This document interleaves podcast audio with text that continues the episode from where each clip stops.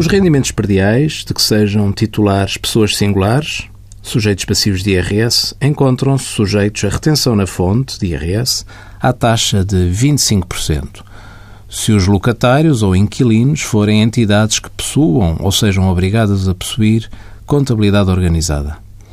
Contudo, existe uma dispensa de retenção na fonte quando o titular do rendimento aufira rendimentos anuais desta categoria inferiores a 10 mil euros, devendo, para o efeito, mencionar a referida dispensa no recibo de renda eletrónico ou, caso esteja dispensado, por ter mais de 65 anos, no recibo tipográfico. A norma que estabelece esta dispensa encontra-se agora incluída no Código do IRS, artigo 101b, o que tem causado alguma surpresa a contribuintes mais desatentos, uma vez que o Decreto-Lei número 42 de 91 foi revogado.